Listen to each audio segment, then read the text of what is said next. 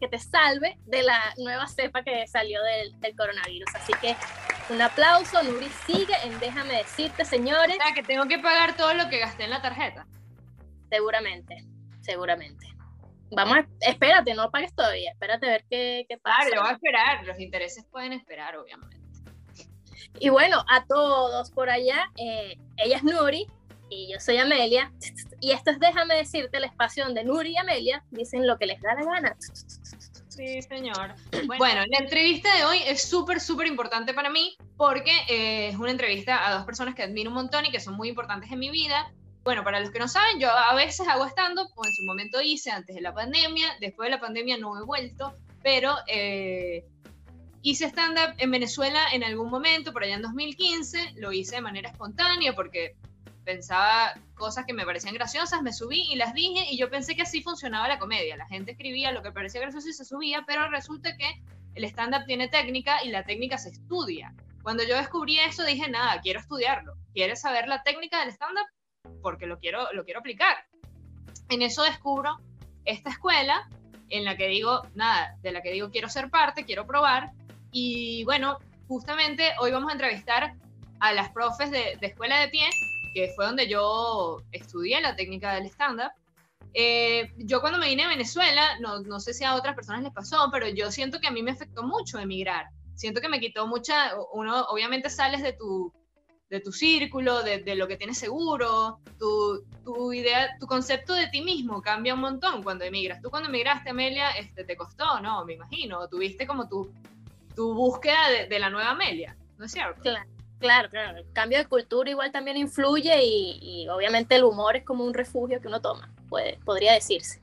Claro, yo siento que a mí la, la, emigrar me pegó mucho y, y, me costó mucho volver a encontrarme a mí misma y dije, nada, tengo que buscar esto que yo sé que a mí me gusta, el stand-up, la comedia, esas cosas, y traté de como sacarme un poco ese lastre de, de emigrar, que siento que me costó un poco, y decidí, nada, quiero meterme al stand-up nuevamente, y ahora que sé que hay una técnica, la quiero estudiar, ahí doy con escuela de pie, y nada, doy con dos profesoras muy geniales, cada una con su personalidad bastante definida, eh, pero con, con, algo que te transmitían eh, desde, el, desde el cariño, lo que tenías que hacer, o sea, eran dos personas, desde mi punto de vista, talentosas, eh, muy graciosas, súper amables, que me entendieron desde el, desde el primer momento. Yo era la única venezolana en el curso, igual ya habían tratado con venezolanos, pero bueno, era la única, algunas palabras, viste, como que, se, que las dices y, y no te entienden, lo que sea. Yo fui ahí y siento que fui como, como una niña muy tímida, porque ya yo soy tímida normalmente, en, en condiciones normales, y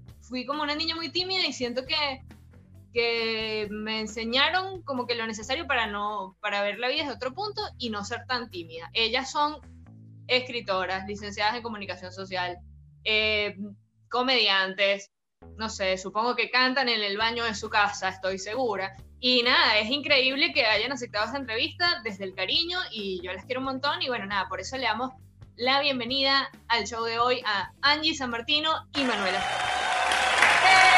Ay, muchas gracias. Gracias, gracias por invitarnos. Nada, primero, bueno, gracias por aceptar la invitación, chicas. Y eh, básicamente, como que nos gustaría eh, que contaran cómo empezaron en el stand-up, eh, cómo fue su, su, primer acercamiento al stand-up, si veían antes, si no veían, como que eh, cada uno una pequeña introducción de, de cómo el stand-up llegó a su vida. Lo bueno es que acá es como que vamos. Tenemos las dos la misma historia, más o menos. ¿Vos? Bueno, cuentan, van una palabra una, no palabra. No, yo, yo no tenía ni idea. No, nunca había visto stand-up. En 2012 me quise, había averiguado para anotarme en un taller de, de guion. Me pareció muy caro, entonces decidí no anotarme. Y en ese momento la secretaria de esa persona que daba ese taller de guion era Fermetili, que había empezado a hacer su curso de stand-up, entonces tomó la lista de mails de las personas que habían consultado por guion y mandó el taller de humor. Y yo vi ese flyer y dije, ah, qué interesante, es más económico, voy a, voy a ir por acá. Y nada, me anoté, pero no tenía ni idea, que me acuerdo que había visto el flyer y estaba la foto de esto, esto me da un poco de vergüenza, pero bueno, no importa. Sí, a mí me pasó lo mismo igual. De, que era los profes eran Fernanda Metilli, Lucho Mellera y Pablo Mazzola. Y la entrevista para Ah, no, ingresar no. al taller te la daba Pablo Mazzola. Y cuando yo fui a la entrevista, el nivel de ignorancia que tenía, yo pensé que Pablo Mazzola era Lucho Mellera. No, y No, los confundiste. Yo dije, este debe ser Lucho, que es uno de los profesores. Y después cuando fui a la clase dije, ah, no, este era Lucho. Además que... Googleando, googleando, Lucho "Ah, Mellera. este profe es". Ah. Bueno, sí. Y así llegué y bueno, nada, después arrancamos el taller y de ahí en más, forever. Bueno, y a mí me gustaba siempre hacer también talleres de escritura. De stand-up, o sea, conocía, pero no sabía que era stand-up. O sea, yo sabía que por ahí, no sé, era el, primer show que vi, me acuerdo que fue Snorkel, que estaba Pablito Molinari, y fue porque era el cumpleaños de mi hermano, y yo dije, che, vayamos al paseo a la plaza, que hay cosas graciosas para ver. No sabía que se llamaba stand-up. O sea, había visto un poco, pero no sabía, no lo conocía como disciplina. Era como, bueno, sabía que iba y me iba a reír, fin. Claro, como ir al teatro, como ir a ver algo. Exacto, tal cual. Sí, era como ir al teatro, pero a ver algo que sabíamos que nos íbamos a reír. Y mm, bueno, ahí había visto un par y, siempre me gustó hacer talleres así de, de escritura, de distintas cosas, de creatividad, qué sé yo. Y había hecho el taller que, que Manu había averiguado, porque yo invierto en mi educación. No, mentira. no, había, había hecho ese taller y pasó lo mismo. Fermetili, cuando manda la base de datos, me llega el taller de estándar y dije, uy, me copa, porque yo venía de hacer guion, que era más como guion de series y televisión, y era como más, eh, era como un poco más denso, si se quiere.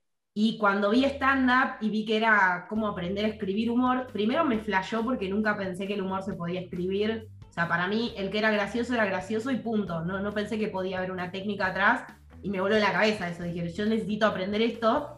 Y, y bueno, y ahí me anoté porque dije, bueno, es algo más divertido como para descomprimir un poco. Y, y bueno, y ahí me anoté, a Lucho lo había visto, dije, suma. a Fer no la conocía. Y bueno, nada, y ahí nos, eh, me, me, enganché en el 2012, que ahí es donde nos conocimos con Manu, y bueno, y desde ahí que hicimos 80 mil millones de talleres Sí. juntas. Pero el, el punto de partida fue medio la ignorancia del género. O sea, Sí. como que yo ponele, iba a ver a Fabio Posca o no sé, a Pinti, como que esas cosas tenía de, ah, entendía que había teatro de humor, pero ni en pedo sabía la diferencia entre un monólogo o un cómico y un comediante de stand-up. Eso no lo no- Tampoco estaban los, o sea, no, no había especiales de Netflix, había algunos que otros especiales No en la tele. Netflix. No existía Netflix. En la tele había cosas, pero muy poquito, en algún que otro programa de música que cada tanto metían especial de stand-up. Era, era, muy, era muy poco. Por ahí la mayor referencia que teníamos de la televisión más común era, no sé, de Pinti, si aparecía en el programa de Susana Jiménez, qué sé yo, eso. Claro, bueno.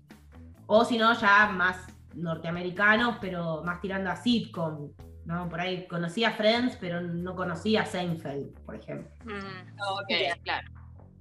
No, y lo bueno que tienen las dos es que como las dos estudiaron ciencia en comunicación, eh, son licenciadas en comunicación, eh, vienen de eso de, de la narrativa, de cómo comunicar, pero ahora con, con la, con la comedia es como comunicar también lo que está pasando, pero de una manera más lúdica y que tal vez alcance a muchas más personas, ya que es como una forma suave de meter lo, que está pasando en el mundo, tal vez, o, o en sus Sí. cabezas.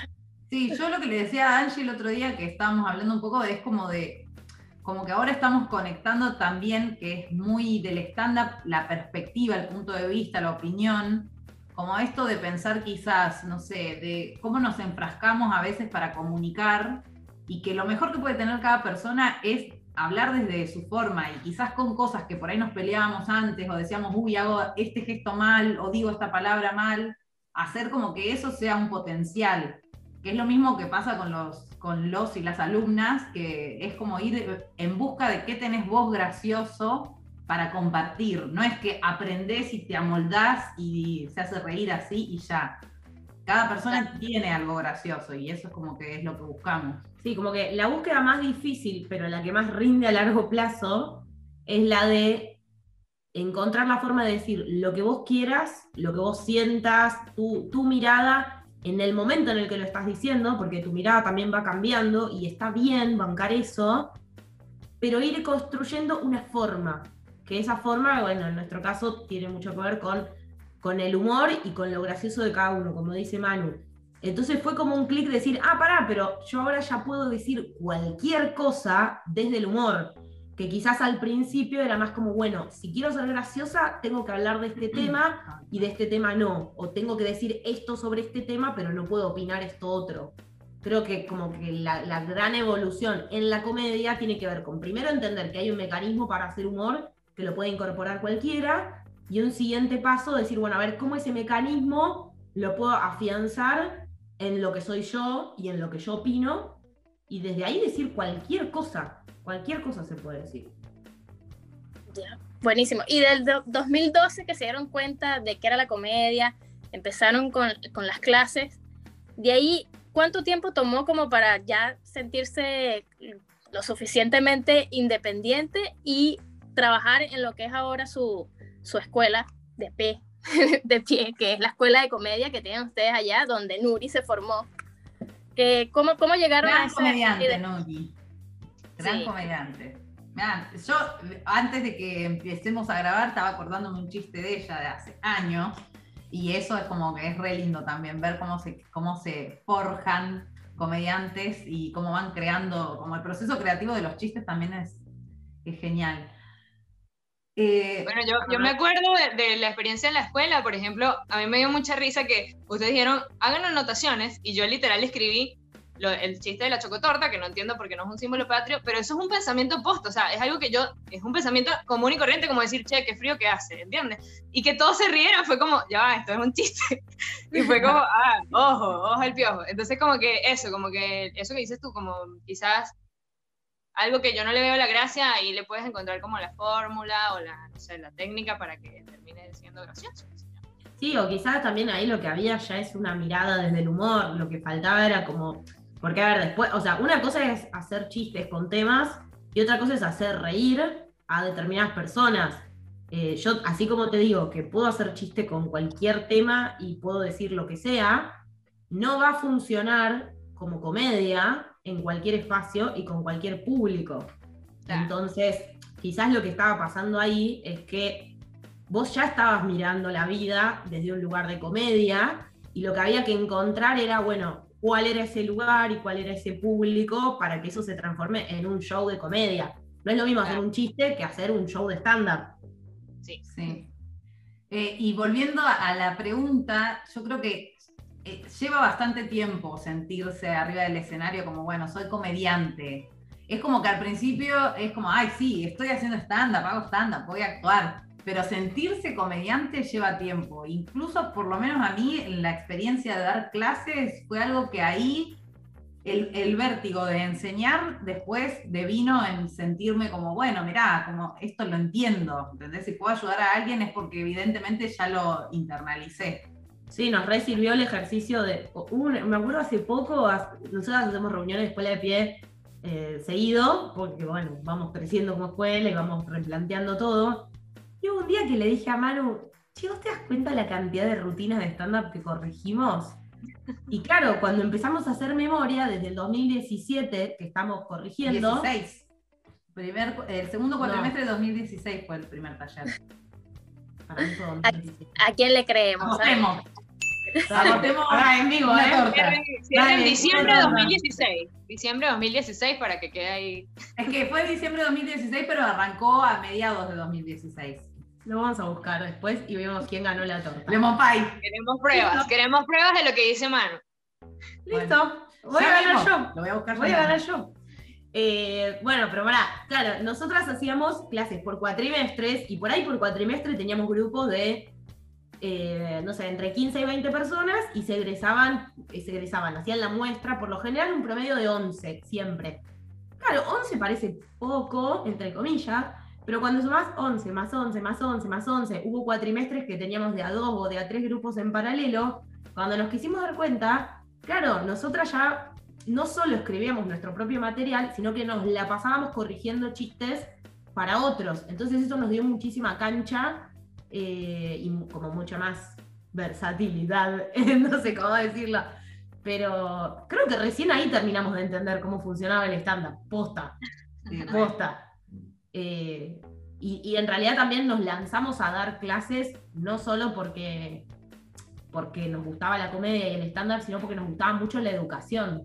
Entonces fue como un combo buenísimo. O sea, educar y el humor, y más que las dos somos de ciencias de la comunicación, eh, había algo ahí que estaba, que estaba buenísimo y teníamos ganas de armar una escuela que no existía. O sea, nosotras en ese momento no, no, no, por ejemplo, no había ninguna escuela en donde todas las profesoras sean mujeres. Había solo una escuela en donde había una mujer que daba stand-up y algún que otro comediante, alguna que otra comediante suelta, pero no había mucho. Y nosotras teníamos ganas de, de, también poder pensar los contenidos de los que se da el stand-up, porque en el humor, de hecho, la tesis de Manu, la tesis de grado, es, eh, es refundacional para Escuela de Pie, porque estuve investigando mucho sobre cómo eh, a través del humor y a través de los chistes podemos cuestionar distintos estereotipos que hay en la sociedad o los podemos como reafirmar. Y a nosotras muchas veces cuando nos daban clase, eh, había un montón de cosas que era como, bueno, pero acá rematalo con que estás gorda porque es más gracioso. Y no estaba el cuestionamiento de, bueno, pero yo quiero, yo quiero seguir reproduciendo que ser gorda es gracioso. ¿Entendés? Y así ¿Qué pasa si eres flaca? Pasando. ¿Y si, eres flaca, ¿qué, con qué rematas el chiste ahí? Y te reís de la gorda. ah. Oye, es, ese, esa tesis, eh, claro, estás hablando de, la complejidad que tienen las mujeres, tal vez de, en la comedia, porque los hombres normalmente, o lo que se veía antes, es que la comedia es como ordinaria, eh, con groserías, palabrotas. Y cuando una mujer lo intentaba, lo, veían como feo. Sí, eh, igual no tiene... Manu lo puede explicar, pero en, en sí su, su, su tesina tenía más que ver con con mujeres comediantes, pero lo que, lo que te digo no tiene que ver, o sea, te puse el ejemplo por decir sobre, sobre cómo es el, estereotipo de un cuerpo que está bien y un cuerpo que, está mal y del que hay que reírse, pero pasa lo mismo con un montón de estereotipos, no sé, los judíos son ratas. Eh, son claro, claro, los, gallegos. los chilenos son el enemigo, por ejemplo, si estás en Argentina. Eh, si estás en Chile, quizás el argentino es soberbio no está ni bien ni mal, pero hay un montón de cosas que uno puede frenar a pensar y decir, ¿quiero reproducir esto o no? Claro, pero pasa que, si un hombre lo dice, ah, puede dar risa. Tal vez la mujer lo dice y es como, ¿qué, le pasa? son muchas cosas. Primero. Aquí voy a intervenir un poco. Aquí voy a intervenir un poco, un chiquitito, y es para decir algo. Eh, yo me acuerdo cuando iba a empezar en la escuela de pie, nosotros venimos de una sociedad distinta a la de ustedes, esa es la verdad. Eh, un poco más cerrada, con machismos no asumidos. Acá por lo menos se sabe que el machismo está asumido, allá no está asumido el machismo. O, lo disfrazan con, con otras cosas, no importa. Lo importante es que venimos de otra sociedad en la que esas cosas, mira, cuando yo me inscribí en la escuela de pie, te lo juro por Dios, que yo le dije a mi compañera de trabajo, no sé cómo voy a hacer en esta escuela porque estas chicas son feministas y yo no sé nada de eso. Y yo decía, yo voy a decir algo que está mal y me van a matar.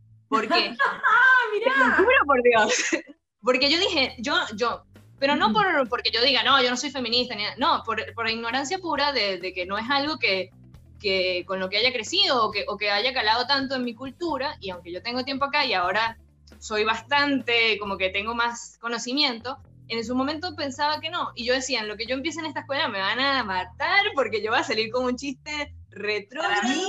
Eh, eso es lo lindo de Escuela de Pie, que viene gente de todos lados, todas las edades, todas las formaciones culturales, que, y de repente ves, no sé, eh, un pibe trans de 16 con una mujer de 40 que viene de una sociedad con una cultura súper retrógrada y que les cuesta entender, y es, genial, porque también en el encuentro se produce como el cambio. Claro, te das cuenta de, las similitudes, se, rompen barreras.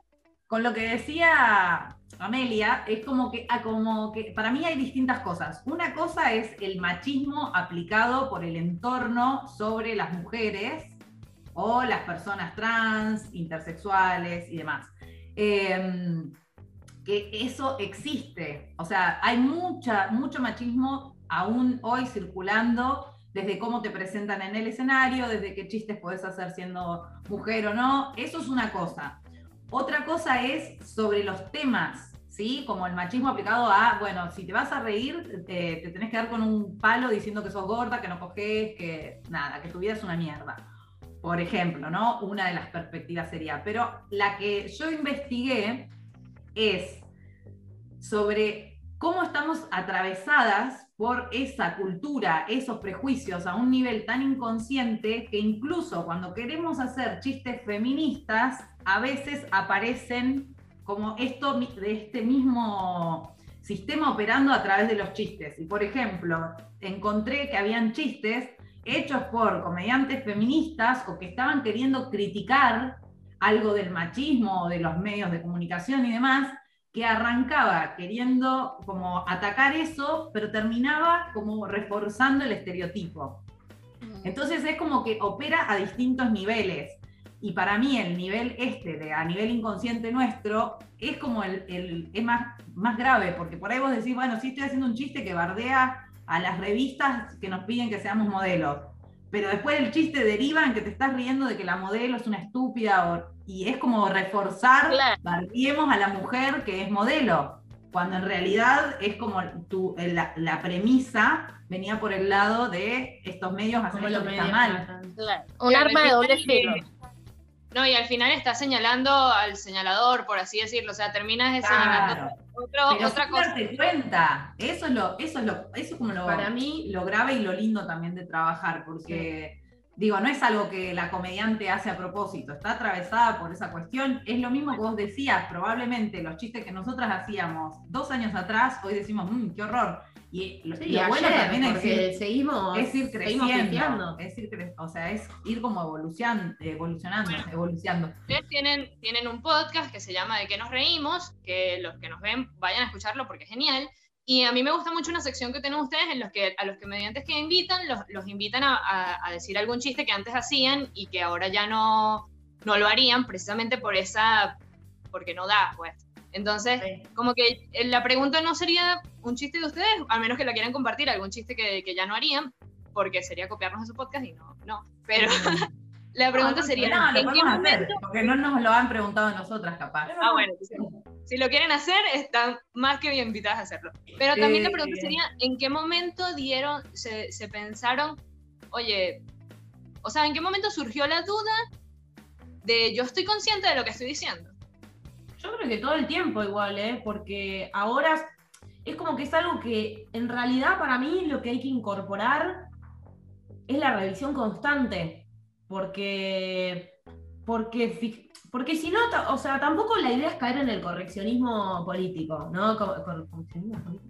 Co- Correctismo. co- No, como, ¿cómo se llama eso? Cuando soy eh, Políticamente correcta, esa. Ah, na, na. Como que para mí, creo que a las dos nunca nos interesó ser políticamente correctas, en este caso con el colectivo feminista. Como queremos caerles bien a las feministas. No, o sea, hay una búsqueda personal de las dos de querer vivir en un mundo en donde hay mayor, eh, eh, mayor igualdad, por lo menos, como mínimo, para hombres, mujeres y diversidades. O sea, y cuando decimos diversidades, todos los días vamos descubriendo nuevas identidades, nuevas formas de vivir Como la las- vida, de vivir. Las siglas, LGTBI, Claro, yo me- más, es como va- Plus, plus, Yo me plus. siento súper ignorante, o sea, me parece que lo, lo mejor que podemos hacer es estar abiertas a que hoy seguramente voy a decir algo con la mejor voluntad del mundo, que quizás mañana no está bueno decirlo, o está bueno repensarlo, cambiar el enfoque. Para mí es mucho más importante entrenar eh, esto de, la, revisión constante, pero para, estar, para ser mejor persona y también para ser mejor persona con los otros, porque en realidad, qué sé yo, cuando uno piensa, de, hablo en lenguaje inclusivo o no, no lo estás haciendo porque querés caer bien, lo estás haciendo porque te diste cuenta que hay ciertas identidades que no, que no se sienten convocadas cuando vos hablas o con la A o con la O. Bueno, entonces es una forma de decir, che, registro que estás ahí, registro que eh, hay una gran parte de la sociedad que te está ignorando. Es como más desde ese lugar, porque también a nosotras como escuela nos pasó esto que vos decís me llama la atención y está bueno que nos digas, de, uy, me daba miedo de si decir algo o no. Pero, pero desde mi ignorancia, no sabía, o sea, en- yo No, pero cero, está perfecto. Yo creo que, o sea, claramente después no te pasó eso porque nuestra forma de vivir el feminismo es tratar de ser buenas con otras mujeres y de decir, che, mirá que yo me mando cagada, vos te mandás cagadas, queremos mejorar juntas, no es por señalar nada más. Pero también nos pasó de tener alumnas que vieron eso y no les gustó.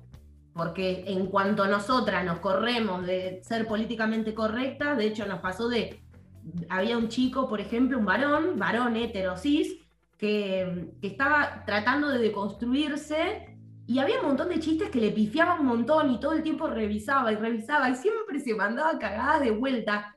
Pero para nosotras era re valioso que esté en ese espacio exponiéndose con lo que implica eh, estar, porque eligió escuela de pie, la única escuela de estándar en donde hay dos mujeres al frente. ¿Entendés? Entonces para nosotras era mucho más valioso y era, era mucho más eh, como constructivo lo que podíamos trabajar con él, que él después lo iba a llevar a sus otros grupos de varones heterosis, que encerrarnos en nuestro grupito de lesbi- lesbianas y diversidades que nos bancamos entre todas. Y hay gente que se la banca esa y hay gente que no. Y bueno, es nuestra, Sí. esa fue una decisión nuestra. Yo sí lo que creo es que yo en lo personal empezar a revisar el contenido humorístico que hago tuvo mucho que ver con esto de la tesina, como que ese momento marcó un, un antes y un después. Pero también en el stand-up pasa algo que es que si lo que tenés que hacer es humor desde tu punto de vista, se, se filtra lo que sos, lo que te pasa, cómo vivís. Entonces yo pienso, capaz antes no, cuando arranqué no me preguntaba por qué hacía los chistes que hacía, pero todo el tiempo estamos mutando y estamos creciendo. Por ejemplo, una charla que tenía hoy con Angie que nada que ver, ¿no? Hablamos de cuando nosotras nos conocimos, yo estaba soltera y chongueaba. Entonces ahora estoy soltera de vuelta y digo, tengo miedo porque yo no la pasaba bien chongueando en esa época, pero es ahora como decir, no quiero volver a, esa forma de vivir la sexualidad. Pero la verdad es que yo ahora estoy en otro lugar. Y es muy probable que cuando hacía esos chistes, más allá de preguntarme o no cuál es la premisa, de qué tema estoy hablando, ta, ta, ta, seguramente mi mirada era súper consumista o, superficial o desconectada de lo emocional porque yo lo vivía así y porque yo no me lo podía cuestionar en ese momento. Entonces ahora también sí pasa. Y hay cosas que van cambiando porque van cambiando. Capaz si Angie hacía un chiste sobre la depiladora, quizás lo primero que pasó es, ah, bueno, justo la perspectiva esta que ahora me siento más cómoda. Ahora, me- no sé, soy feminista, entiendo que haya gente que no se quiera depilar, yo me hago depilación definitiva porque me gusta sentirme suave. Y O ya. porque el patriarcado me ganó ahí, fin. Me ganó O ahí, sea, se soy así hacer de humor, débil. sí, totalmente. O sea, es como. Se vale que me rindo, me rindo. Pero sí me pasó, por ejemplo, con un chiste que lo tenía de hace mil y que me funcionaba perfecto, que, mm, que, con el tiempo dije, che, por ahí, tenía un chiste que era de, me reía de, la, de cuando vas a una nutricionista y es gorda. Porque está bien, o sea, el chiste iba por el lado de, que, de cosas que se contradicen. Entiendo el efecto que genera. Ahora, es un bajón porque cuando lo pienso racionalmente digo, no, no, no, no. O sea, sí, puede, puede ser, o sea, fíjate que yo tenía la idea de que salud y nutrición está ligado a estar flaco. Claro. Entonces, cuando empecé a trabajar esos sentidos, cuando empecé a entender que la nutrición, que estar saludable, que ser sano, no tiene que ver con ser gorda o flaca, como me venden todos los benditos postrecitos en las publicidades, que estoy bombardeada, pues digo, tampoco es para matarme a mí, digo, estoy bombardeada por eso. Estamos bombardeados por eso. Claro, te traspasa, Cuando- obviamente se vuelve Claro, parte cuando- de ti inconscientemente. Tal cual. Entonces, cuando cambia mi mirada sobre ese tema, ya pierde gracia, porque estoy diciendo algo que es una falacia. Si una, si una nutricionista puede ser gorda porque te enseña a comer saludable y no depende del Claro. cuerpo de eso. En, en ese caso, tú mismo- y en ese caso tú misma serías tu heckler, tu heckler y te dirías a ti misma, oh, eso no tiene sentido, porque tú misma... Bueno, podría ser un chiste de, ese, de cómo hacía ese chiste. Sí. Sí, Oye, y si llega, y si llega un alumno, un alumno que todos sus chistes son como así, eh, mal, o sea, como no políticamente correctos, Eh, ¿Ustedes los guían, los guían o los dejan que fluyan? No, esa es una buena pregunta, porque vos podés estar recontra deconstruida, ser recontra feminista, pero lo que tiene que haber es chiste, sí o sí. Esa es la base. O sea, la estructura para armar un chiste es armarlo, ¿no? Porque también pasa que hay gente que tiene cosas muy interesantes para decir o que quiere hacer una denuncia de algo que es injusto y que es demás, y tampoco hay humor en eso. O sea, es como simplemente te estás subiendo al escenario a hacer una denuncia, no a hacer un chiste de stand-up. O sea, la base para nosotras siempre es que haya un chiste, que no sea tu opinión y ya, que haya un chiste. Sí, creo que nosotros lo que hacemos es, tenemos muy en claro que en un taller de stand-up el objetivo es que salgan sabiendo hacer chistes. Entonces lo que dice Manu es como clave, que entiendan cómo funciona el mecanismo. Y tratamos de que no se pongan filtros al principio, que van a salir un montón de cosas. Salvo me quiero hacer eh, coso que dijo quiero hacer humor machista, ¿te acordás? Que le parecía que Bueno, hubo un extremo de un alumno que nos dijo que quería hacer humor machista porque nadie estaba haciendo humor machista y todos hacían humor feminista y le dijimos, pero ¿en qué mundo vivís?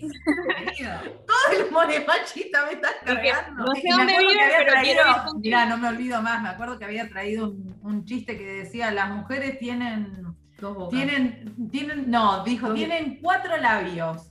Uno para hablar pelotudeces y el otro para ser feliz. Yo, yo ahí al toque le dije, mirá cómo se nota que nunca viste una concha porque ya la concha tiene cuatro labios. O sea, fue como, no, ni siquiera conoces una concha como para poder hacer un chiste. Andate.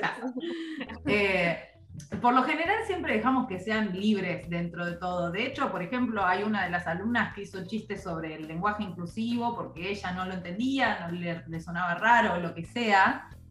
¿Y qué es lo que le pasa? Y si hay, eh, hay un chiste y está tu perspectiva, también. Lo que sí está bueno es hacerse cargo, ¿entendés? De, por ejemplo, si vas a hacer un chiste sobre que te parece una estupidez el lenguaje inclusivo, decir, me parece una estupidez, hacerte cargo, no generalizar es una estupidez o, o ver si estás boludeando a alguien, porque la verdad es que lo que termina pasando muchas veces es que si escarbas un poquito, en realidad quizás había un miedo, un prejuicio o alguna traba mental debajo de eso. Sí, Que- o pensaban que lo más fácil, porque a veces está la idea Sí. esta de que hacer humor es bardear. Eh, entonces es como que se cae muy rápido en esto es estúpido, esto otro es estúpido. Y quizás cuando lo encarás desde otra actitud, como che, me da miedo que haya todo un lenguaje nuevo que no conozco, quizás es hasta más divertido, pero es como que hay que, hay que permitirse también pasar por ese lado. Y también con respecto al tema de los alumnos, nosotros lo que hacemos es, primero les pedimos que no se pongan filtros porque para entender el mecanismo del humor y el chiste, queremos eh, que aprendan en la estructura, el mecanismo. Es como cuando aprendes a escribir, no importa lo que escribís, no importa, lo que importa es que entiendas cómo se forma una oración, qué es un verbo, ¿no? Como primero queremos que entiendan eso. Y después lo que hacemos es, si detectamos alguna de estas cosas, les decimos, che, fíjate que acá lo que estás diciendo, te estás riendo de esto. ¿Vos te querías reír de eso o no? Porque a veces pasa, por ejemplo, teníamos una alumna que, que venía de, de- de una separación que le había dolido mucho y como que se ve que todavía quería hacer catarsis de eso, pero todos los chistes eran con la trola que me sacó a mi marido y la conchuda que me sacó a mi marido.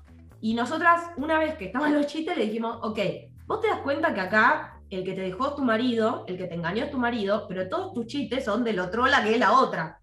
¿Vos te querés reír de eso? Y ahí frenó y dijo, sí, no, lo encaro por otro lado, no estoy preparada para trabajar este tema, pero en un taller inicial nosotras lo que, el objetivo que tenemos es que aprendas a hacer reír, porque no somos un grupo terapéutico, que esa es otra cosa que pasa.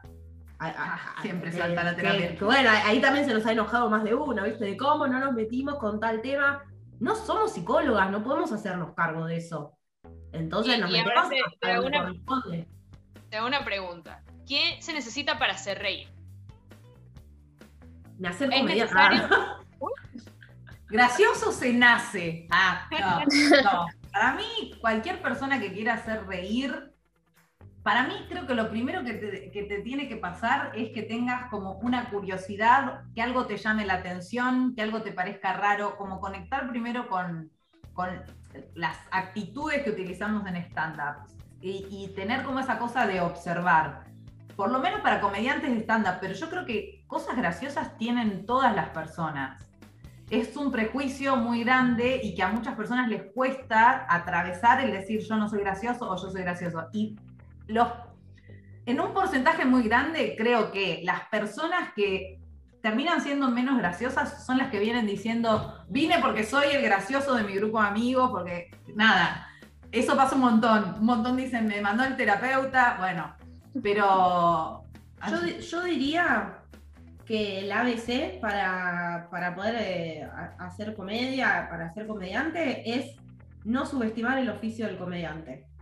Porque es un oficio, se encuentra en la práctica. O sea, el, el mejor, uno de los mejores comediantes, que Seinfeld, si vos vas a ver, cuando le preguntaron y le dijeron, che, ¿cómo es posible? Oye, te puede gustar o no te puede gustar, pero la técnica del stand-up y de la, del humor la tiene, pero clarísima.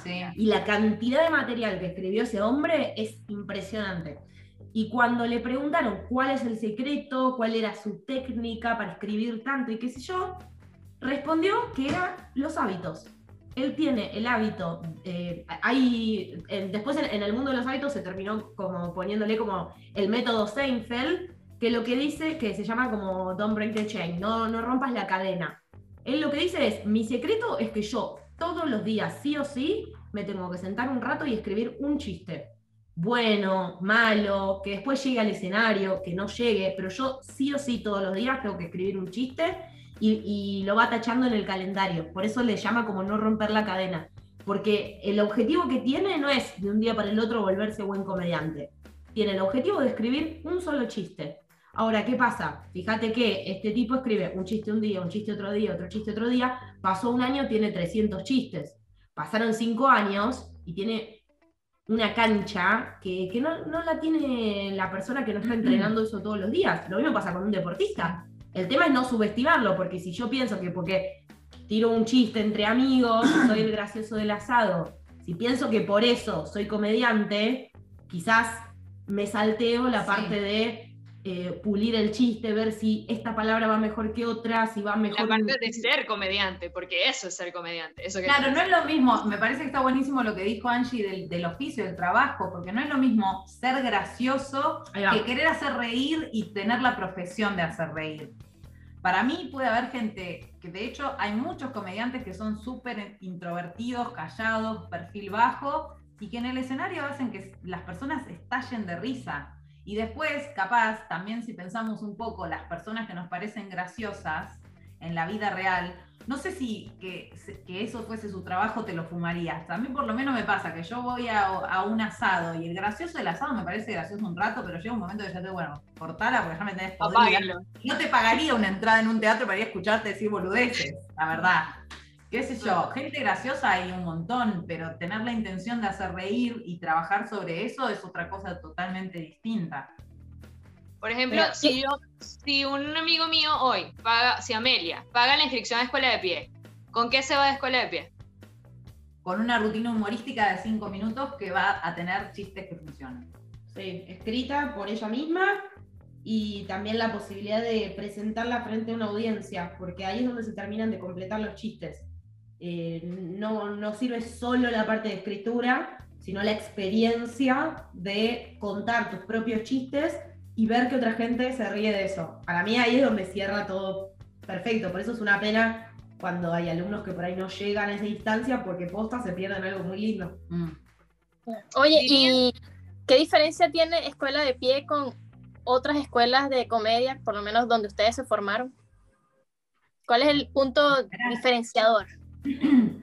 Donde nos formamos nosotras, eh, nada, es como que es una rama que seguimos bastante. Sí tiene la perspectiva de género, de una mirada deconstructiva y también tenemos muy eh, en claro que queremos que cada persona encuentre su, su yo gracioso y que pueda escribir los chistes desde ahí y que no tiene nada que ver con subirse al escenario a masacrarse para que la gente se ría o masacrar a algo o a alguien para que la gente se ría. Es como muy hacia adentro en ese sentido, porque creemos que ahí está como lo más genuinamente gracioso de cada persona. Sí, trabajamos mucho también a nivel personal en el sentido de que siempre, siempre les decimos eh, varias veces que aprender a hacer stand-up, por lo menos a nosotras, nos sirvió para aprender a fracasar. Que no es, no es algo que uno se anotaría en un curso, uy, quiero hacer un curso de fracasos. Como que, no es muy tentador. Va a ser un humor machista que, Claro, como que no es tentador, pero a la vez cuando revisamos en nuestra historia, haber aprendido a, a incorporar el humor como una forma de mirar el mundo y de mirar la vida, nos sirvió muchísimo a nivel personal. O sea, más como un curso de desarrollo personal a veces. Porque, de hecho, el, me animo a decir el 85% de los alumnos que se anotan en escuela de pie no están buscando ser comediantes. Algunos terminan siendo, como nos pasó a nosotras, porque se enamoran de, del, del, género, del ambiente y qué sé yo, pero la mayoría no están buscando eso y se van re felices porque suman herramientas que les sirven para la vida, para ver la vida de otra manera, porque también esto de subirse a un escenario, a contar tu mirada del mundo, de lo que pensás de un tema, exponerte de esa forma, te hace mucho más fuerte, porque ya después de eso hay un montón de cosas que o, te empiezan a pasar cosas en la vida y a todo le encontrás el chiste. Bueno. bueno, esto por lo menos me sirve para.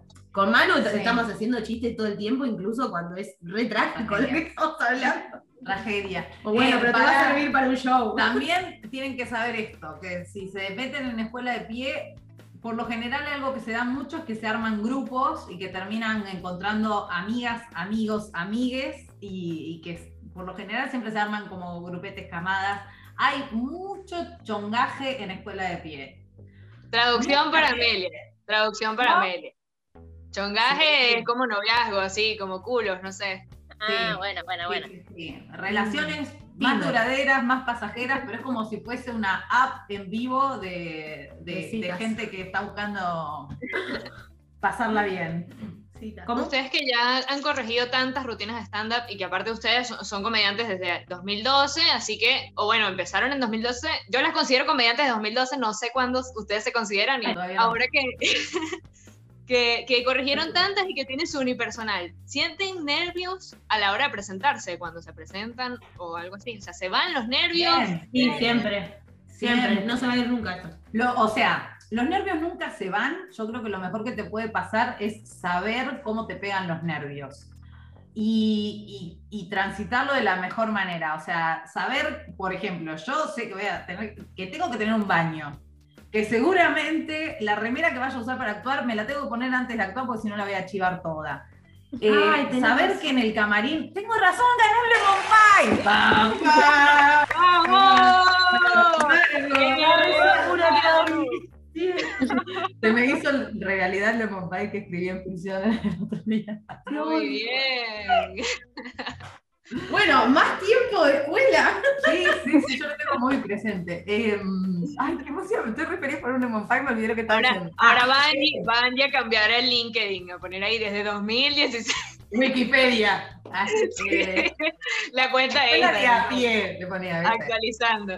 Eh, eso, decía que yo en el camarín y antes de subirme al escenario estoy muy nerviosa y me ha pasado con colegas que me dicen, tranquila, si ya haces esto. Eh, por ejemplo, ahora después de la pandemia, cuando se abrieron los teatros, fui a actuar y estaba Freideles, que me tocaba compartir escenario con él, y me hizo tipo un speech de como tranquila, qué sé yo, porque nada, hacía un año que no actuaba, obviamente que estaba extra más nerviosa, pero por lo general a veces me pasa que me dicen, che, pero ¿por qué te pones así? Relájate, no sé qué. Pero yo sé que estoy en esa antes de salir al escenario y que se me pasa cuando subo. Pero bueno, está bueno también saberlo para que no me rompan las pelotas si hay otra persona que está queriendo como lidiar con que piensa que yo me voy a morir de una CB.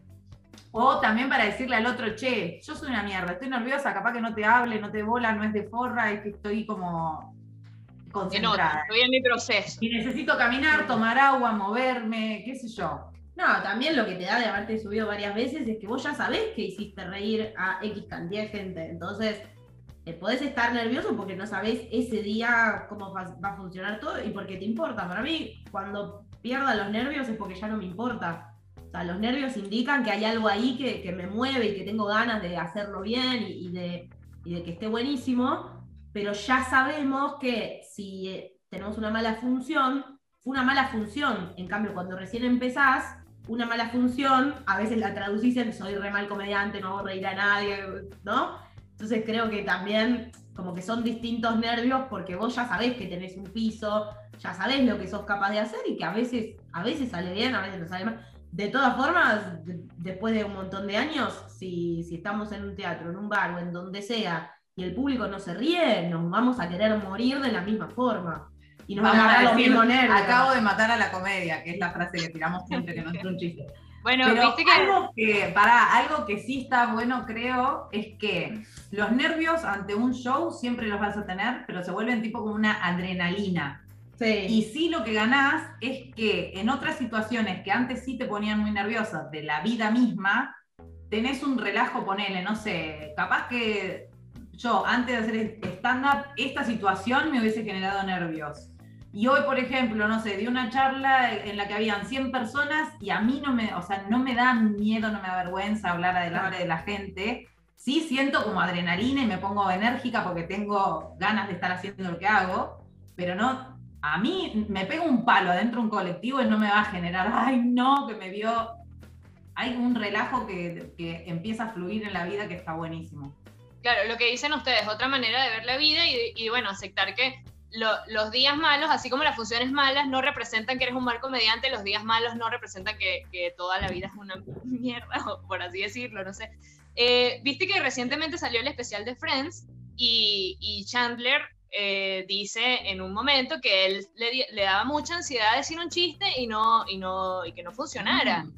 Eh, Ay, eso sí. eh, es como que nos pasó a todos. O sea, las pocas veces que me he presentado, eso nos pasa. O sea, tú estás esperando matar y tú quieres eso. O sea, es una droga o no.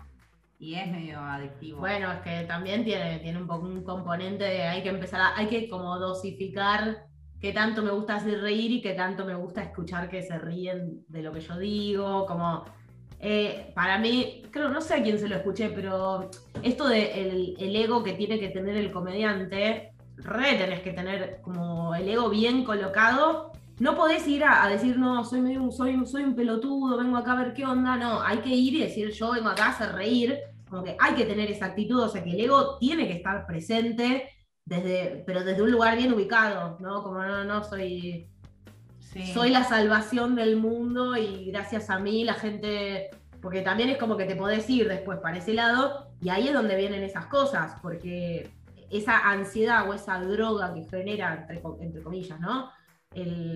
La risa, si, si, si de eso depende toda tu existencia, claro, el día que alguien no se ríe, salís a drogarte posta.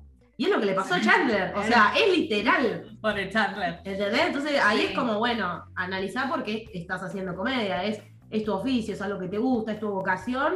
¿O estás buscando desesperadamente validación social y la encontrás ahí? Sí, porque también eso, si de, no sé, depende qué le pongas vos, como, cómo filtres la risa o el aplauso. Porque si, por ejemplo, no sé, para vos tu inteligencia está en juego, si te aplauden o no, y es Claro. un problema que vos estés buscando eso ahí. Pero si lo pensás como, me estoy subiendo al escenario con la intención de hacerte reír, como servicio, como vocación, como profesión, también. que pases un buen rato, que te rías, que empatices conmigo, con lo que me pasa, que sientas que esta mierda que me pasó a mí o este garrón que me comí también te puede haber pasado a vos y está bueno reírse. Es como que es todo lindo. Digo, la, la risa es como lo natural que pasa en, en un intercambio, pero no sé, vos estás charlando con una amiga y te cagás de risa y no estás diciendo, ah, ahora se rió. Salvo que estés queriendo probar una rutina, que eso ya a veces lo hacemos entre nosotras, pero en la vida general nosotros nos estamos haciendo reír todo el tiempo y es como un intercambio de energía de- que genera algo lindo, pero Claro. no es como, ah, te dije este chiste y no te reíste. No o, te reíste. "No te reíste, no soy inteligente ni graciosa. Bueno, corre esa inseguridad egoica de ahí. Pum. Además, la, la única manera de hacer chistes buenos es haciendo chistes de mierda y ir perfeccionándolos. O sea, no, no hay forma. Eh, por eso, en realidad, por eso te decía tan- que es tan importante esto del oficio, porque no existe hacer. Sí, hay gente que por ahí ya tiene un poco más la estructura, un poco menos, o tiene un público mucho más claro, o más, es más generalista en algunos temas, entonces entran más sus chistes. Pero para que un chiste sea bueno, bueno, bueno, que decís, este chiste está cerradísimo, tuvo que haber fallado un montón de veces porque cuando detectas esas fallas, vas haciendo esas mejoras, vas probando, pero en ese camino te tenés que bancar la frustración de hacer un chiste a medias. Y esa es la que te tenés que bancar, porque recibir un chiste, cuando ya tenemos chistes que funcionan, recibir los aplausos y la risa, es hermoso. Pero para llegar a esa instancia, tuviste que haber pasado sí o sí por lo anterior. Sí, y también lo- esto lo decimos habiéndolo vivido. ¿no? O sea, yo de verdad que cuando me subí al escenario, uno de los miedos más grandes que tenía era que la gente piense que soy boluda. Y eso me, Y me lo confirmaron. se dieron cuenta y dije, bueno, ya está. No, pero Y que lo acepto, ¿saben qué soy? de verdad que era algo como que yo, a lo que yo le tenía mucho miedo, que se suele digan, uy, esta pelotuda o qué pelotuda. Y la verdad es que muchos de los chistes que a mí se me ocurrían tenían que ver con ser boluda, con pensar pelotudeces o a hacer cara, hacer gesto, qué sé yo. Y yo no me lo permitía. Entonces yo entorpecía mi propia gracia por tener una rigidez de, uy, que no se den cuenta que soy boluda. Y ya está. Si tenés, se te ocurren cosas pelotudas, lo mejor que puedes hacer es soltarlo, digamos. Sí, y, a- y además no solo que nos pasó a nosotras, sino que nosotras tenemos muchos amigos comediantes y Muchos muchos amigos boludos. y muchos amigos boludos, eh, que a veces son los mismos. Qué maravilloso. No, tenemos muchos amigos comediantes y estamos como muy rodeadas del mundo de la comedia, incluso de gente que admiramos muchísimo y los hemos visto en su proceso de, ah, los vemos en un show chiquito probando una rutina nueva y vos decís, pero es Martín Pugliese, es un genio, hace todo bien, tiene los chistes repulidos. Y también lo ves en- por ahí en una jam de stand-up probando material y que no está cerrado del todo el chiste, obviamente que ya, no sé, si es Pugliese ya tiene una base que, que es, es una locura, pero, pero está buenísimo ver esa evolución, porque vos decís, bueno, si Pugliese, Simonetti, Picotto, Connie Ballarini, si todos estos tuvieron que probar los chistes y los van acomodando, ya, o sea, es, es parte de la mecánica, funciona así. El tema es que los, que, que- los comediantes que realmente quedan son los que se van en ese proceso. Mm. Oye, y cuando llegó la pandemia, todos encerrados, ¿cómo, cómo evolucionó su, su humor, diría yo, sin, sin tener ese público que les diera el feedback de sus chistes que, que escribieron en este periodo? O Escribimos ustedes mismas. Mira, yo te voy a contar sinceramente, yo trabajando en un nuevo unipersonal, me estoy juntando ahora con Picoto que me está coacheando, y el otro día hubo un momento que estábamos hablando y era el tema la muerte, esto, lo otro, y en un momento me miró y me dijo, esto tenía que hacer reír, y no- nos empezamos a caer de risa de que era re tragedia todo. La verdad que es muy, para mí por lo menos fue muy difícil eh, hacer humor en este tiempo. Creo que casi no hice mucho de humor, sí estoy como pensando ideas o por ahí anotando ideas, pero Creo que el, el año de la pandemia, el, o sea, el humor y la estándar estuvo más presente en nuestras clases, porque Re. siempre estuvimos ejercitando. Digo, a nosotras nos pasaba el año pasado que decíamos, che, no puede ser, no, no nos subimos a un escenario hace cinco meses, hace seis meses, ya no somos comediantes. Y después decíamos, che, pará, pero todas las semanas estamos dando clases de stand-up, o sea, siempre estamos ejercitando. Y el año pasado escribimos un montón de rutinas, o corregimos un montón de rutinas, pero en mi caso, por ejemplo, dije, bueno, eh, escuela, eh, la parte del stand-up la canalizo por escuela de pie. Y a mí, por ejemplo, me pasa que a Manu también le pasa, que tenemos como muchos intereses, no nos interesa ser solo comediantes. Entonces, como que para mí, personalmente, fue una buena excusa para enfocarme en la universidad, me enfoqué en mi escuela de marketing y lo que hice fue, de repente, saqué un curso de marketing, pero con humor. Entonces es como que el stand-up se empezó a filtrar porque ya naturalmente se filtra en otros espacios, pero ya no es gente que quiere aprender a hacer reír, es gente que por ahí se quiere divertir mientras aprende lo que necesita aprender. sí, de hecho es como que después del stand-up está todo el tiempo presente en lo que hagamos, estemos haciendo un- aunque estemos haciendo un video de contenido serio, hablando en serio, va a tener humor y va a tener chistes. Es como que eso sin duda está. Pero rutina de stand-up unipersonal, la verdad es que, no sé, creo que ninguna de las dos la sintió de subirnos a un streaming o lo que sea. Sí, al principio de la pandemia yo empecé a hacer un- unos vivos con comediantes que transmitían todo el tiempo, entonces era como hacer un vivo, pero era un vivo así medio impro. Y después también eso, hay momentos en los que capaz no tenés ganas de reírte tampoco. O sea, la pandemia fue algo muy intenso para todas las personas y capaz que la conexión con la gracia Y era. yo creo que ahora tengo era de una- claro, recién ahora vamos sumando la cabeza. pero capaz que era lo gracioso necesito yo como espectadora empezar a ver de especiales y demás como para Claro. reírme que decir, ay, voy a esforzarme a hacer. Sí, no la, no la sentimos mucho, la verdad. qué sé yo. Ah, y estuvo bueno. bien esto, para mí. Claro, aparte, aparte me acuerdo cuando estaba en clases que en algún momento dijeron algo que, que era como que el humor era tragedia más tiempo. Entonces, recién acabamos de salir de 2020, eh, la tragedia Claro. está ahí muy latente, capaz todavía no la podemos asumir. Te lo digo, yo también en 2020 morí, eh, no, no hice en el medio, a ver, la, pandemia no terminó. Quizás hay Sí, gente que claro. ya se puede reír de algunas cosas, obvio. Yo me, me- me río sobre todo, no sé, viviendo con Mariano y estando con Manu, que estoy rodeada de comediantes, todo el tiempo le estamos poniendo humor, pero de ahí a llevarlo a un espectáculo, quizás es como todo un, hay que procesarlo de otra forma que por ahí tampoco tenía ganas, no sé, como que a, mí, personalmente me gusta que. Me, di cuenta que la parte de, de- de de presentarme frente a un público, quiero que sea eh, solamente cuando yo tengo ganas y cuando estoy en esa, y no que sea como sí o sí lo- necesito para vivir. Entonces, por eso también me desarrollé como mis otros trabajos para que cuando me suba al escenario sea porque tengo algo de lo que me quiero reír y que quiero compartir con una audiencia. Sí, que Si está- no, Para mí está buenísimo también eso, digo, así como nosotras somos las profes de escuela de pie, también somos comunicadoras, también somos escritoras y toda esa impronta está en la escuela. Y me parece que ya no tiene mucho sentido como pensar, ah, sos comediante, o que hay, hay comediantes de stand-up que se dedican solo a ser comediantes de stand-up. Y está buenísimo eso. Pero nosotras en la vida nunca fuimos de hacer una sola cosa y ya, y soy esto.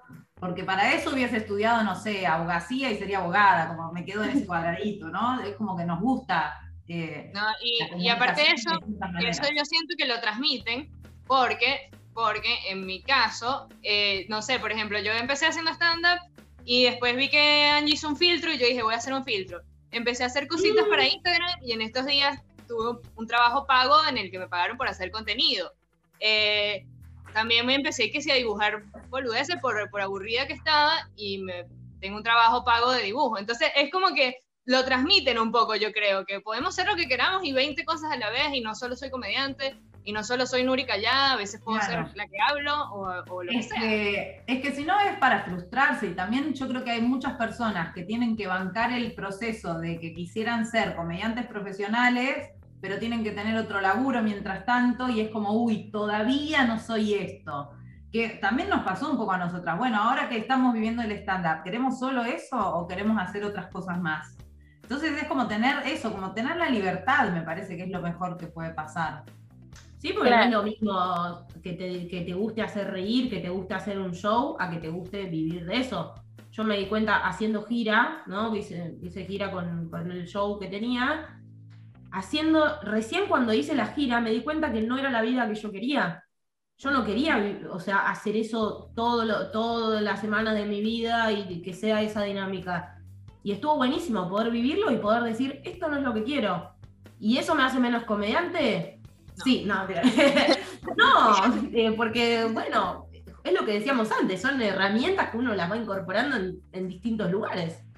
Y creo que también lo que te da es eso de ejercitar también la, la- mente creativa, que es esto que vos decís, ah, entonces se puede tener trabajos distintos, nosotros lo vivimos aplicando, como, ¿y qué más podemos hacer con escuela de pie? ¿Y qué más podemos hacer siendo comunicadoras? Como que la creatividad, cuando uno la ejercita, aparece incluso hasta en pensar qué distintas fuentes de ingreso podés tener. Cuando nosotras sumamos el curso online grabado, no había ningún curso online de stand-up. Y nosotras dijimos, bueno, pero todos los cursos están en Buenos Aires, son todos presenciales. La gente que está en, en otros países donde quizás no hay talleres de stand-up, o eh, que están eh, incluso en el interior de Buenos Aires, en el mal llamado interior de Buenos Aires, o en, en otras provincias, eh, no tienen acceso a esos talleres. Y bueno, y ahí usamos la creatividad decir, bueno, pero si tenemos las herramientas digitales. Quizás había colegas nuestros que nos miraban como diciendo, ay, ¿cómo, cómo vas a transmitir un arte por internet? Y después terminaron haciendo todos lo mismo en la pandemia. Claro. Y no, y resaltar que las dos son súper activas en redes sociales. Como decía ahorita Manuela, eh, que usted, Manu, pues, Manu, disculpa. Como decía Manu, eh, las, dos, las dos son escritoras, tienen sus libros publicados, eh, y Angie le he visto las entrevistas que haces los martes, eh, he visto de finanzas, he aprendido contigo varias cosas, porque obviamente te estuve stalkeando después que Nuri me las presentó. Y bueno, nada, son súper activas. Vamos a poner igual sus redes aquí abajo para que la gente las siga. Y... vamos a poner súper activas. súper activas. Súper activas, súper activas. Y, que las personas conozcan que no son nada más las fundadoras de Escuela de Pie, sino que también tienen muchas facetas y, y en todas como que lo logran, pues. Entonces es súper admirable también eso. En todas vamos de a pie. Todas van de a pie. No, de pie. Mira, está sonando la chicharra, Nuri. Bueno, chicas, la chicharra es un invento nuestro en el que suena un sonido súper raro y ya está. Esta, esta pregunta es muy, muy importante. ¿Qué onda? ¿Qué onda Libra y Escorpio? ¿Funciona o no funciona? Re Sí. Bueno, Amelia, Amelia es Escorpio y yo soy Libra. Entonces, como que nos estamos basando en... Lo que pasa es que yo veo, yo veo, corríjame si me equivoco, corríjame si me equivoco, pero yo veo que Angie es más organizada que Manu. ¿Puede ser o me equivoco? No, re, re, re. Bueno, a, Amelia le tocó la libra fallada porque yo soy re en la nube y ella es la organizada. La hay que ver ahí que, luna, que ascendente. Man Susu, Man Manu, por ejemplo, es Escorpio al cuadrado. Es puro Escorpio. Es verdad, es Escorpio, claro. Por eso no me puedo organizar. Y yo soy puro Libra. O sea, tengo yo, yo soy súper floja, yo soy súper floja y, Amelia es la organizada, la que hace todo, la que, la que dice hay que hacer esto, hay que hacer aquello. Amelia debe tener algo en Virgo. Pues, Seguro. Ah, bueno. En Aries, pues yo, eh, a mí lo que me salva en realidad es mi ascendente en Aries. Hablando sin saber, ¿no? Dale, dale, Yo no sé de qué estás hablando. Eso es lo que queremos, que hables, que hables no repito lo que me dijo el astrólogo y lo confirmó mi hermana. Mi hermana siempre me dice que Libra, soy, tengo mucho Libra, mucho Libra, y Libra es como muy aire. Y, y, una de las cualidades de Libra que yo la retengo, por lo menos yo soy re indecisa, como que puedo estar en mi mundo mental un montón, un montón, un montón, y ahí es donde Aries me, me ayuda, mi ascendente de Aries es como acción, entonces es como que yo la dudo, la dudo, la dudo, pero en algún momento voy a accionar. Y creo que ahí está más la, organización, no es que yo soy tipo Virgo organizada de por vida. Pero en consulta con alguien, mi ascendente es Capricornio, ¿qué onda? Estás del orto, o sea, deberías, deberías ser reaplicada. Hasta que estás fallada, Nuri, ¿qué te pasa? Aterrizada. Me gusta dormir, eso es lo que pasa, me gusta Está fallando ahí la astrología. Claro, no sé. Y que, la verdad no naciste en esa fecha, tus papás te mintieron, la verdad, que anda a buscar tus verdaderos padres porque no. Si no te la hora, no sé. No, pero buen combo. Va, nosotras por lo menos creo que es con la única, con la única persona que, que, pudo trabajar tantos años. Ni, ni, con mi novio trabajaría así, loca. Sí, trabajamos mucho en nosotras también. Creo que nada, que hemos crecido mucho ambas juntas y hacia adentro cada una, que eso también se nota como en, como en el vínculo. Y como sociedad. Y como sociedad. Esperemos crecer entonces nosotras, Nuri. Sí, bueno, hemos crecido en estos 10 años, pero bueno, esperemos crecer un poco más. Eh, chicas, eh, personaje favorito de Game of Thrones. Eh, Cersei, obvio. No. Jon Snow. Quema todo arriba del dragón. Jon Snow es el peor. ¿Cómo arriba del dragón? ¿Te equivocaste? No, dice Khaleesi. Khaleesi quiso. Ah, esa es otra Igual, yo quiero a Jon Snow, ¿ves? La parejita. ¿Ves que nos complementamos? Sí, Ay, es que besame. Cersei no, la incestuosa. Pobre, igual cuando le hicieron caminar en bolas me, hizo, me dio un poquito de pena. ¿Por qué? Bueno, pero tiene. Se lo merecía. Esa claro. No, sí, Calici, Calici nomás. Yo me quedo con Jon Snow. Igual es Remongi, pero me encantaba. Jon Snow. Amelia, ¿cuál es tu personaje favorito de Game of Thrones, ya que estamos acá? Eh, ¿Cómo era la Aria? Aria. Ah, no se puede cambiar, no se puede cambiar, ya está. Ah, Esa era lo más personaje- era- personaje No, tenés razón. Igual en un momento medio que se puso manija de sed de venganza y se volvió medio creepy. Sí, porque para un poco, ¿viste? ¿Qué pasó ahí? Se te fueron tres cabezas. Pero es que Eh, viste todo lo que pasó a esa niña.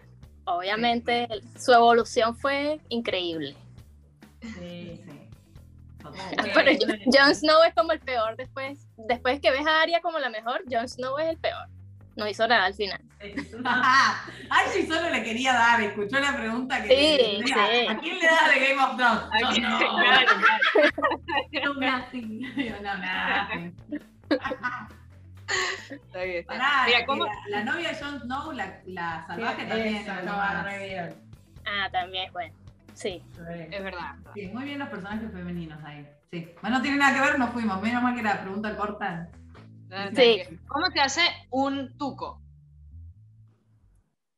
Un tuco. Con muchas cosas. Salsa de tomate, cebolla, eh, sal, aceite y. Especias, muchas especias. Si comes carne, le puedes poner pedazo de carne. Sí, hay, sí. Especias que de todo, canela, le quiero poner canela, se la tiro. Ah, No, orégano, orégano, pimentón. provenzal, laurel, Pimentón. pimentón, pimienta. ¿Lleva, ¿Lleva azúcar o no lleva azúcar? Lleva Sí, azúcar sí, y sal. sí. Yo le pongo humo líquido también. Uf, Ah, bien. bueno, más fancy. Sí. Oye, ¿comen carne? ¿Ustedes? Yo estoy comiendo casi nada de carne. Casi nada ya. A mí me gusta un montón. Qué rico. no puede. no, y allá en Argentina es una lástima si no comieras. Ay, me puede, me puede, sí. Entiendo desde qué lugares puede estar muy mal, pero me. Sí, yo creo que, o sea, como que racionalmente me parece bien ser vegetariano. Eh, vegetariane. eh, y me parece que naturalmente tengo más tendencia a comer eh, vegetales. Porque me pasa que me da mucho asco la carne cruda, no me gusta manipular carne cruda, no me gusta ir a la carnicería. Entonces de repente me doy cuenta que solo estoy comiendo carne cuando me invitan a un asado o si voy a una casa y alguien cocinó algo y tiene carne, pero no es que, o sea, yo no, no, no voy a comprar ni pollo ni carne. Bueno, canción favorita, canción favorita. Cada una tiene que decir, mira, el planeta se va a acabar y se pueden llevar una canción de, de Uy, acá. qué ¿Cuál difícil, que lleva? arranque a- ame. Eh, oh, qué difícil. Dale, dale. Que para mí no o sea, voy a contestar y voy a decir que para mí no hay una canción favorita mm, así para toda la vida, pero eh, ¿qué canción estás escuchando mucho en este momento? Eh, Bueno, tira. Yo me llevo una de Bon Jovi. es que no quiero darle cabida a mi ex. boludo. Eh, mm, una de Bon Jovi me Yo me llevo a ¿no? Bon Jovi, sí, me llevo de Always. Yo si me tengo que ir hoy me voy con It's Raining Men. Escu- Hoy la escuché y dije, bueno, sí, me puedo morir en paz. Bien. Está bien. Sí, Backstreet Boy favorito. ¿Cuál es el Backstreet Boy favorito? Nick Carter era mi favorito. Ahora ya no, ahora está AJ, me parece que es el que quedó más mejor de todos. Ay, yo No, no, pero de la adolescencia. Manu Ah, adolescente. Nick Carter, Nick Carter, lo amaba. Sabía la, la dirección de la casa, que para qué me servía ese dato, no sé para qué mierda. Me anotaba todo. Ah. Florida, Or- No tenía Orlando, ni vista. No, Yo no los no, conocía. no tenía ni un dólar. O sea, ¿En no, serio? no- no- Sí, a los Backstreet Boys sí, pero para mí eran los Backstreet Boys. No sabían cómo se llama cada uno. wow.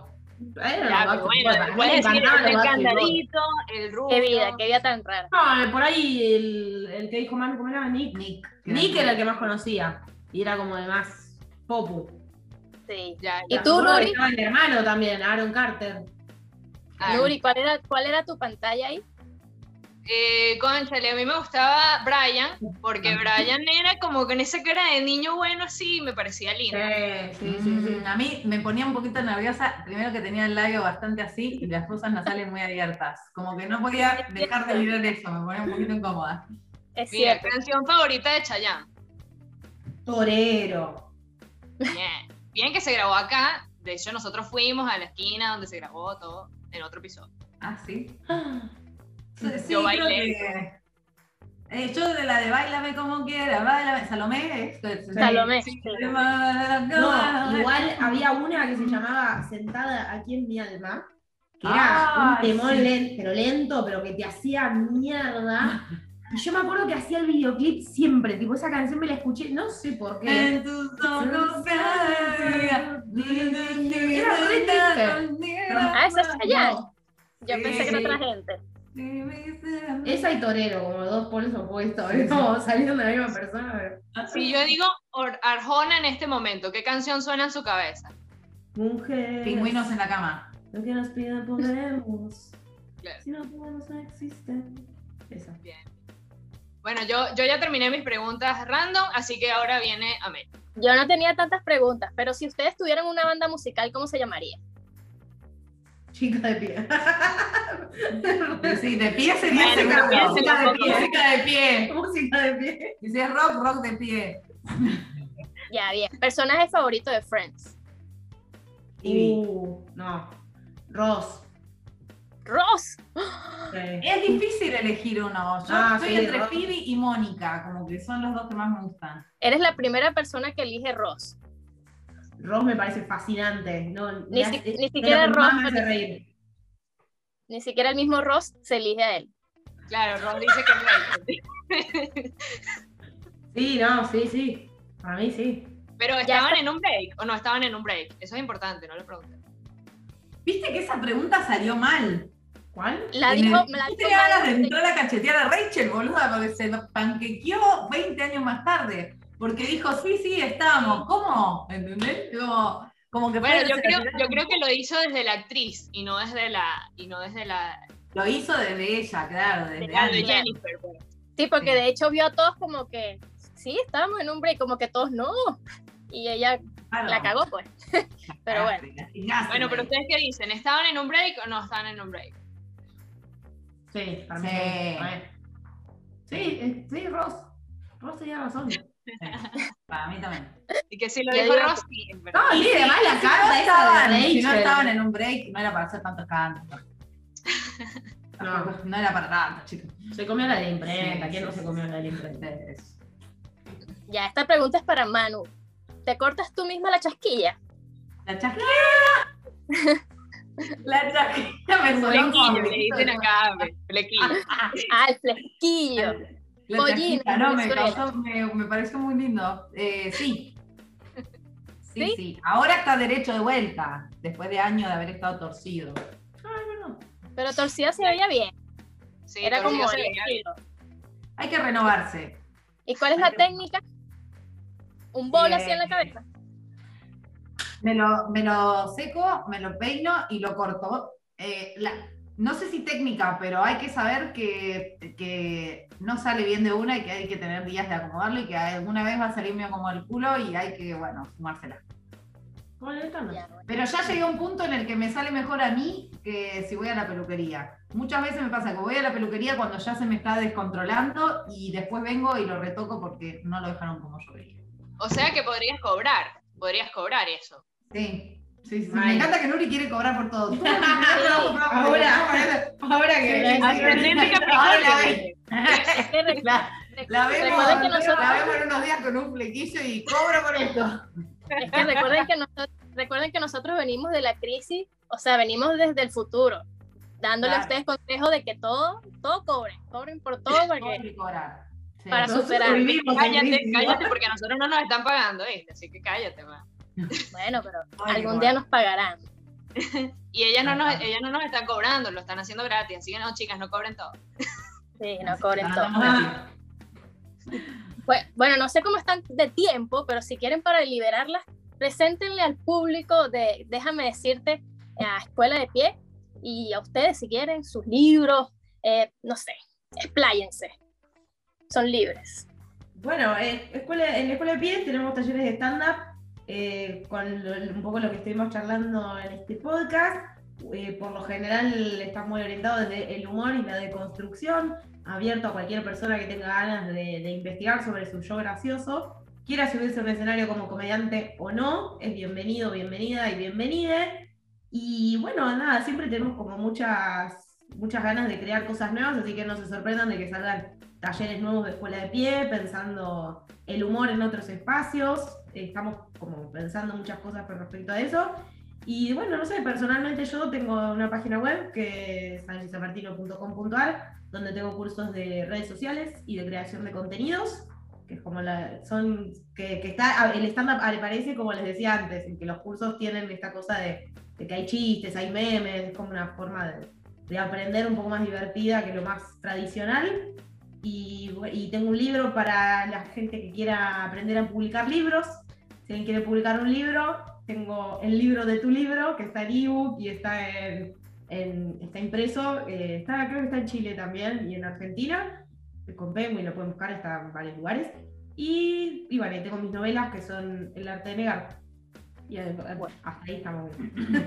y también pueden ver eh, en YouTube El Innombrable y ah, el claro. show mío de stand-up que está con Manuela Saez unipersonal. Por si quieren ver algo de. De, de nosotras haciendo stand-up. Nosotras haciendo comedia. Si tiran nuestros nombres en Google va a aparecer de todo. No se dejen guiar por videos viejos.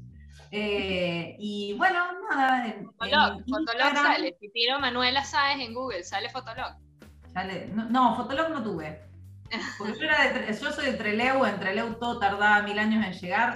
Llegamos a tener con mi grupo de amigos un fotolog que lo hacía la nerd del grupo y el resto no entendíamos nada que pasaba.